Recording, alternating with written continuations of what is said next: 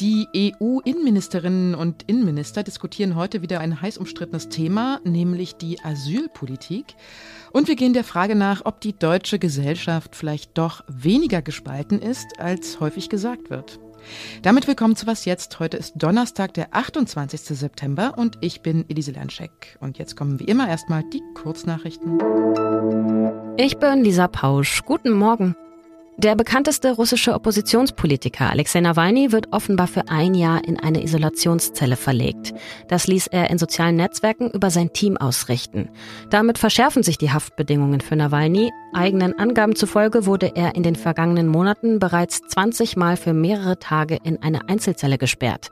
Nawalny ist seit zweieinhalb Jahren in Haft. Mittlerweile sitzt er seine neunjährige Haftstrafe in einem Straflager ab. Erst am Dienstag hatte ein russisches Berufungsgericht eine weitere Verurteilung zu 19 Jahren Haft bestätigt. Eine IT-Störung hat die Autoproduktion bei Volkswagen lahmgelegt.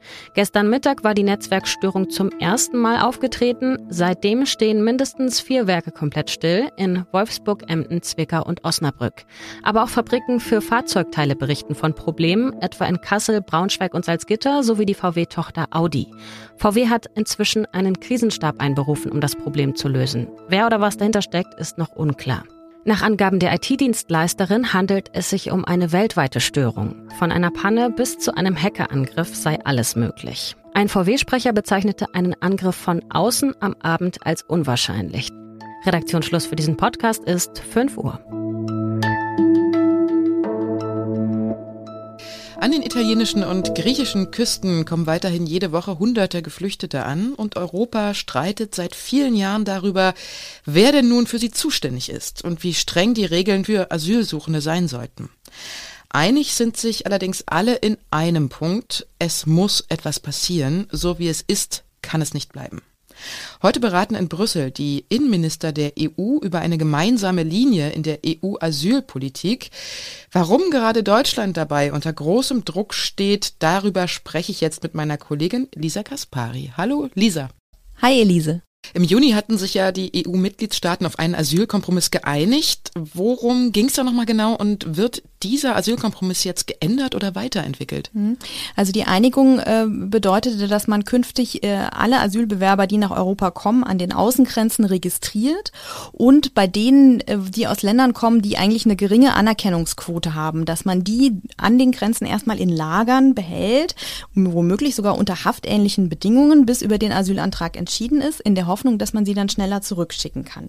Dafür müsste man aber mit Nicht-EU-Ländern Abkommen schließen, die diese Menschen zurücknehmen. Das klingt äh, quasi einfacher, als es ist. Ja geändert werden, ja, könnte einiges. Ne? Dieser Kriseninterventionsmechanismus ist ja gerade im Gespräch. Die Frage, was macht man in einer neuen Situation wie 2015, wenn plötzlich Hunderttausende vielleicht auch von einem Land in Richtung EU geleitet werden, um die EU zu destabilisieren. Das ist ja gerade das, was in der Diskussion ist.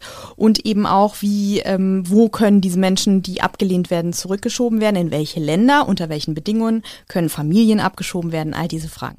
Wie unterschiedlich ist denn da die Position der einzelnen EU-Staaten?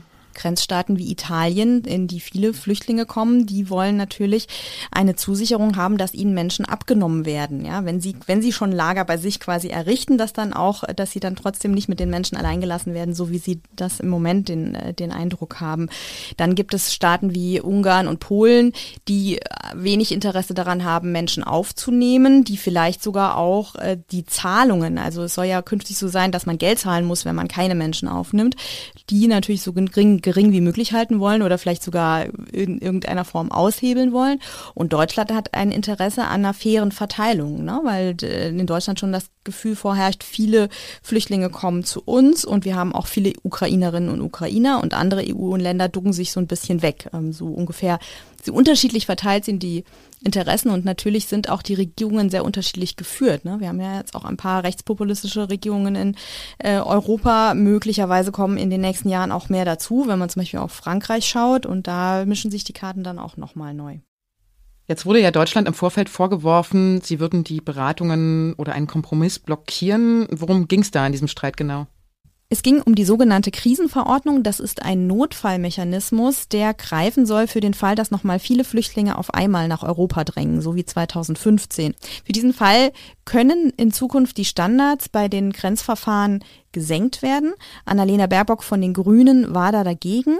Doch Olaf Scholz hat gestern ein Machtwort gesprochen. Er hat gesagt, die Verhandlungen müssen weitergehen auf EU-Ebene. Es darf nicht blockiert werden, eben weil nächstes Jahr Europawahl ist und die europäischen Regierungen massiv unter Druck setzen. Wenn sie eine Einigung wollen, dann muss die jetzt in den nächsten Monaten kommen, weil danach ist Wahlkampf. Wir werden es weiter verfolgen. Ich danke dir, Lisa. Sehr gerne. Und sonst so?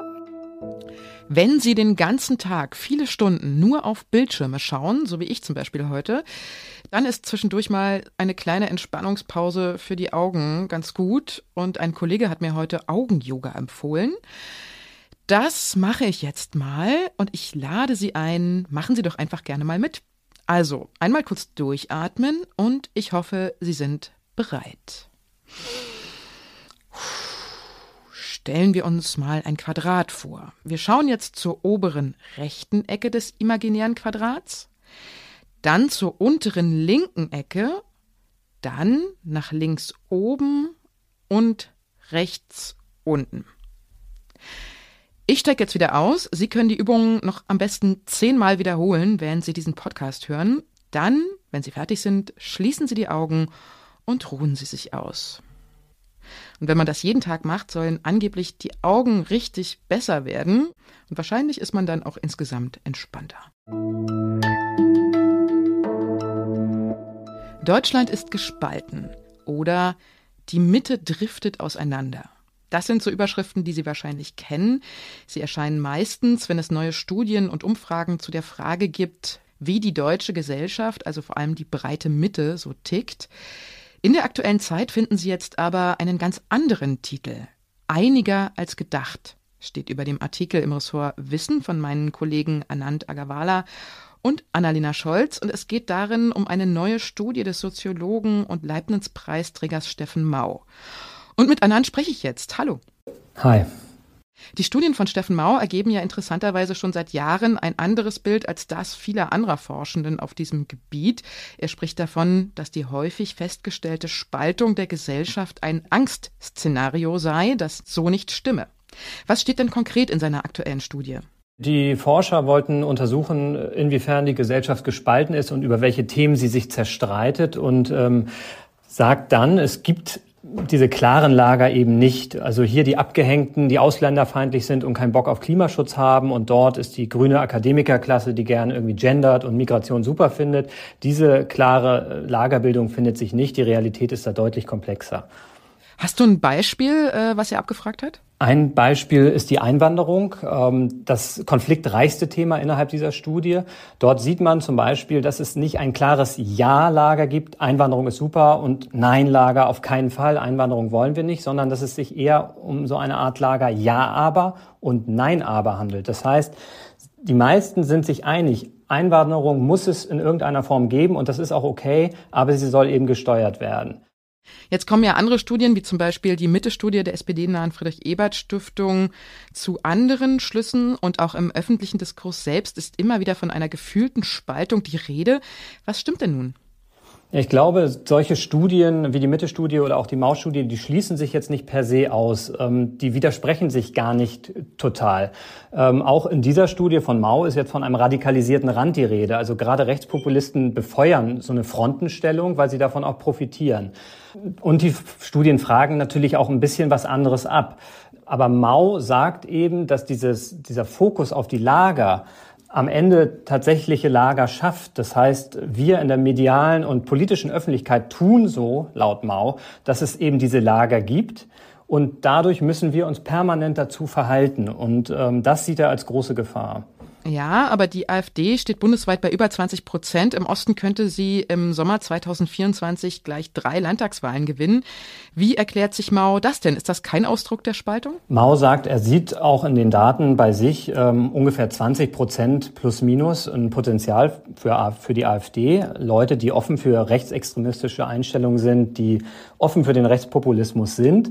Aus seiner Sicht äh, ist das aber keine, kein Ausdruck einer Spaltung, weil wenn man nicht Wähler und Wähler äh, zusammenzählt, die nicht die AfD wählen, haben wir trotzdem über 80 Prozent der Deutschen, die sich relativ ähnlich sind in vielen Fragen, die ähnliche Einstellungen vertreten. Die AfD äh, sieht er als große Gefahr und auch als Spaltpilz gewissermaßen, aber nicht als Ausdruck einer tiefen Spaltung der Gesellschaft. Also alles nur Auslegungssache oder Fehler der Medien? Mao sieht die Rolle der Medien durchaus kritisch. Ähm, allerdings äh, spricht er davon, dass in das Fundament der Demokratie, so drückt er das aus, in das Haus der Demokratie durchaus durch diese emotionalisierte, auch gerade vom rechten Rand be, befeuerte Debatte immer etwas einsickert in die Gesellschaft und dass das Schäden hinterlässt und dass sich eben solche Lager dann de facto auch bilden können, ähm, unter anderem am rechten Rand. Ein interessantes Thema, das noch sehr viele Diskussionen nach sich ziehen wird, vermute ich. Ich danke dir, Anand. Danke auch. Das war die Was jetzt morgen Sendung und wenn Sie uns schreiben wollen, dann können Sie das tun unter wasjetzt@zeit.de. Und jetzt zu guter Letzt kommt noch eine Richtigstellung von meiner Kollegin Svenja Lorenz. Mit ihr habe ich gestern früh gepodcastet. Sie hat über gefakte Nacktbilder im Netz gesprochen. In ihrer Darstellung war ein Fehler, den sie jetzt gerne richtigstellen möchte. Ich verabschiede mich schon mal. Ich bin Elisa Landcheck und ich wünsche Ihnen einen schönen, entspannten Tag.